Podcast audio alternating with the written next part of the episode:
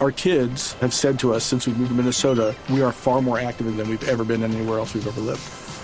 Moving to Minnesota opened up a lot of doors for us. Just this overall sense of community, the values that, you know, Minnesotans have. It's a real accepting, loving community, especially with two young kids. See why CNBC ranks Minnesota number four best state to live and work. A great place to work, an even better place to live. ExploreMinnesota.com slash live. Para hablar de lo que significa esta red social, para hablar de lo que puede significar esta venta de la, de la aplicación a una empresa estadounidense. Vamos a entrevistar a un TikToker, Camila. Él se llama Brody Wellmaker. Eh, es un actor que se ha convertido en uno de los TikTokers más importantes de este año 2020. Su cuenta eh, la abrió en marzo, Camila, y hoy tiene 1.5 millones de seguidores, 51 millones de likes y sus videos alcanzan entre 400 mil y 13 millones de visitas. Su importancia ha sido tal este año que ya una de las empresas de marketing viral más importante de los Estados Unidos lo ha firmado.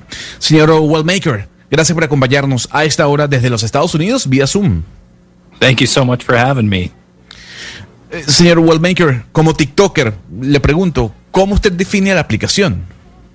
Uh, I, I, define it as probably one of the easier social platforms to grow a following on. Um, I mean, I was introduced to it uh, back in March, so I've only been on for uh, about half a year. Um, I jumped on due to the you know the the pandemic and I was out of work so I had a lot of free time on my hands. And what I found out about it was that it was a very uh, it was a pretty simple application to grow a following on in comparison to Instagram and Facebook and you know all these other social platforms. It's it's it's an app once you find your niche and as long as you're consistent with content that you know you can easily grow a following Bueno, aquí vamos a aprender mucho. Permítame eh, que Sebastián nos ayude con la traducción, Sebastián, porque vamos a aprender de cómo es este mundo del TikTok. ¿Qué dice el señor Wellmaker sobre cómo define TikTok? Sí, Camila, fíjese que lo que nos cuenta es que esta es una de las plataformas de redes sociales más fáciles para aumentar el número de seguidores. Nos cuenta, como lo decía Gonzalo, que abrió su cuenta en marzo, lleva en estos seis meses y apenas arrancó la pandemia, pues empezó a ser TikToker, estaba fuera del trabajo, entonces tenía mucho tiempo libre y le pareció nos cuenta, le parece que es mucho más fácil crecer eh, los seguidores que en Facebook, que en Instagram. Y la, el consejo, Camila, que nos da, si alguno de ustedes quiere serlo, es ser consistente, encontrar un nicho puntual del contenido que uno haga y así las cosas pues se darán, vendrá el éxito. Pero también dijo que era que había tenido mucho tiempo y entonces por eso se dedicó a esto. Mejor dicho, también se requiere de tiempo, Sebastián, si usted quiere ser un influencer en TikTok. Pero señor Wellmaker, ¿qué tiene TikTok para usted que lo haga más atractivo, por ejemplo, que otras aplicaciones como Instagram, como Twitter, como Facebook, etcétera, etcétera? TikTok had a you know way to really engage audiences at in a very short amount of time. You know, with with videos spanning anywhere from three seconds all the way to a minute long. Um, and no other application really had that limit. The interesting thing about TikTok and the reason I think it does so well is that it's an application that allows people to engage their audiences in a very short period of time. So if you're quick witted and and you do something that people find interesting in that short period of time, then you know you'll you'll excel in it. Pues TikTok tiene la virtud eh, de conectar audiencias en un espacio de tiempo muy corto. Esa es una virtud de TikTok según nuestro invitado. Eh, con videos, Camila, que son de mínimo tres segundos hasta un minuto que usted puede hacer en cualquier parte, eh, límite que no tiene otras aplicaciones. Y lo que realmente hace TikTok tan bueno es eso, permitir conectar a la gente rápidamente. Usted rápidamente hace un video y inmediatamente lo hace interesante y se empieza a hacer viral y, a ser exitoso el video. Y hay que decir que los videos del señor uh, Wellmaker son videos graciosos para algunos, ¿no? Eh, no son videos informativos o de noticias. Eh, señor Wellmaker, ciertos expertos han mencionado que lo que engancha de TikTok es la cantidad de likes que generan los videos. Hay videos de usted que tiene, que tiene 13 millones de vistas. No obstante, basado en eso, hay quienes dicen también que esto podría ser una estrategia, crear likes falsos para generar atracción en los jóvenes, porque hay que decir que hoy en día un like vale mucho. ¿Usted cree que esa, extra, eh, esa eh, estrategia existe por parte de TikTok? I don't know. I mean, uh, I think the way that TikTok's AI works is is very unique, and I know that's one of the reasons it's you know it's being sought after by a lot of a lot of high end American companies uh, in regards to the buyout. I personally, don't you know I, I don't understand how it works. It wouldn't surprise me if TikTok might might incorporate something like that because I mean that's an excellent marketing strategy. You know, it's I mean it's been narrowed down to a science, so people know that it's a scientific fact that you know, when you receive likes on anything, it doesn't just have to be TikTok. It could be a Facebook post. It could be anything um, that you do get a sense of euphoria to increase the amount of time people are using their application if they do implement fake likes or because yeah that, that that is what people go for. It's a it's a very euphoric feeling. It's a very enjoyable feeling to post a video and see that you're getting a lot of views and a lot of likes Gonzalo, pues no está tan seguro, pero sí cree que el algoritmo, como funciona TikTok, es único y quizá es una de las razones por las que grandes compañías de tecnología de Estados Unidos le tienen tanto recelo, como usted lo comenta. Realmente no sabe cómo funciona, pero no le sorprendería que TikTok tenga incorporado algo como eso, porque cree que Gonzalo sería una gran estrategia de, marketing.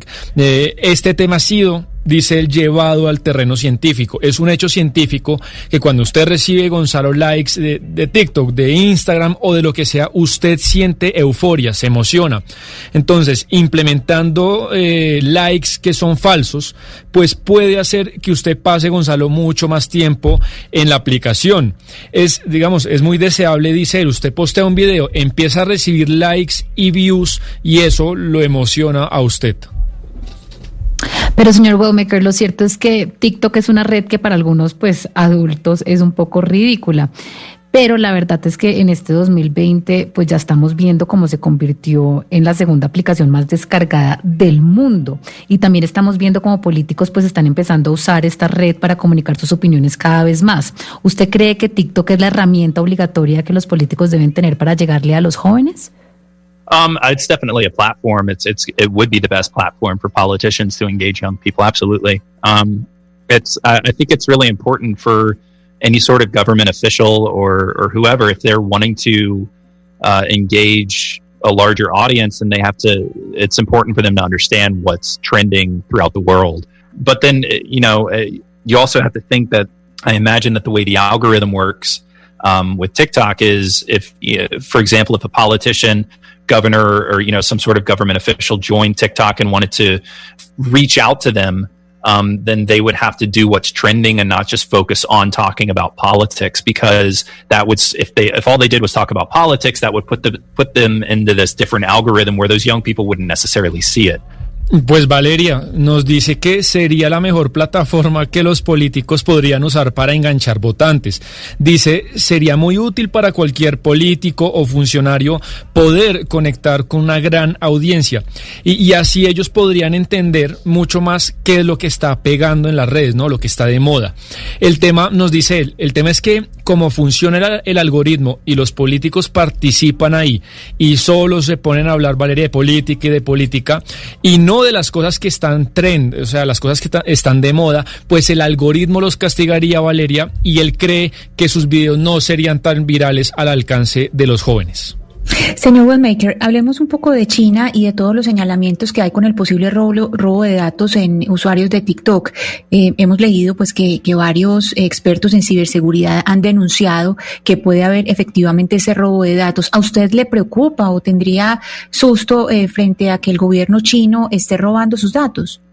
I've never been one to really follow and, keep up with what's going on there. I mean, the way that I see it is I'm all over the internet. You know, my my uh, I've been on television, so like my demos on the internet, my my name's on the internet, my biography is on the internet on my IMDb page, where you know people can find out about my family. So I've never been one who's too incredibly secure. You know, it, with all of my login information, I always you know take the precautions of using two factor authentication, and and I frequently change my password, so it's not like somebody could easily um, get into any of my accounts, but I've I've already got this massive digital fingerprint on the internet. So if if you know TikTok was doing something where it was you know, giving information o- over to the Chinese government or whatever was going on, it didn't necessarily strike a concern to me because I know that I've got a massive digital thumbprint on the internet. Pues Ana Cristina, él realmente no ha seguido mucho el tema ni quiere saber un poco qué ha ocurrido ahí, pero él dice, yo estoy hace tiempo en Internet, incluso él ha salido en televisión, entonces todo lo de él está en Internet, sus demos, su biografía, información sobre su familia. Entonces todo lo de él ya está ahí. Igual él es una persona que nos dice toma precauciones, permanentemente cambia sus contraseñas, no es que así cualquier persona pueda meterse a sus cosas y a, sus cuentas. Y él tiene algo que se llama, le dicen a Cristina, una huella digital en Internet que lo protege. Y si TikTok estuviera haciendo o cogiendo su información, por ejemplo, para, no sé, dice él, dársela al gobierno chino, pues eso no necesariamente le debe preocupar porque él sabe que tiene esta suerte de protección, que es una, una huella digital que él tiene, que, que protege sus datos. Pero siguiendo con la línea de mi compañera Ana Cristina, señor Wallmaker, hablemos un poco de la presión que está generando el presidente Donald Trump sobre ByteDance para la venta de TikTok. ¿Usted está de acuerdo con esa presión que está generando el presidente Trump? Uh, I mean, I think it's a it's a precaution that uh, anybody would take, even if it wasn't President Trump. Um, I think any president, if they were given the information that TikTok could be a uh, you know a, a, hazardous application to use, and that you know inf- that it's you know really wishy washy right now. So um, I I don't know if it was the right move. Um, I, I am extremely happy to hear that it's likely not being shut down and that it's just being sold. And I think when and if it does get sold to a company like Microsoft or, or you know whoever like a face, Facebook or whoever the other bidders are, um, I think it's going to just make the application more profitable um, and uh, more popular.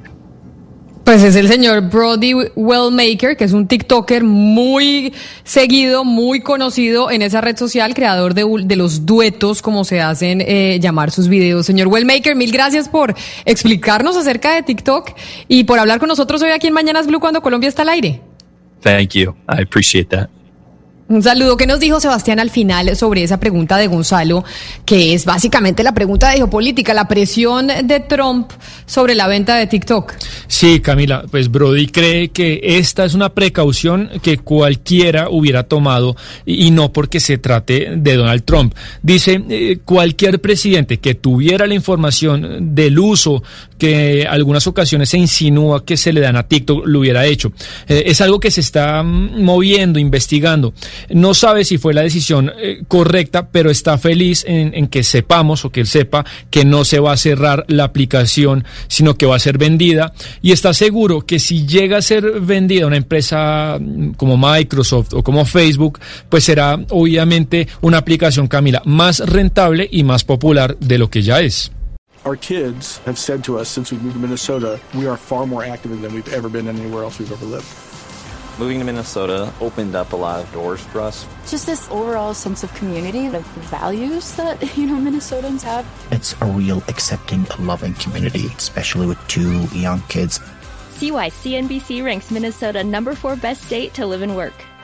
A great place to work, an even better place to live. ExploreMinnesota.com slash live.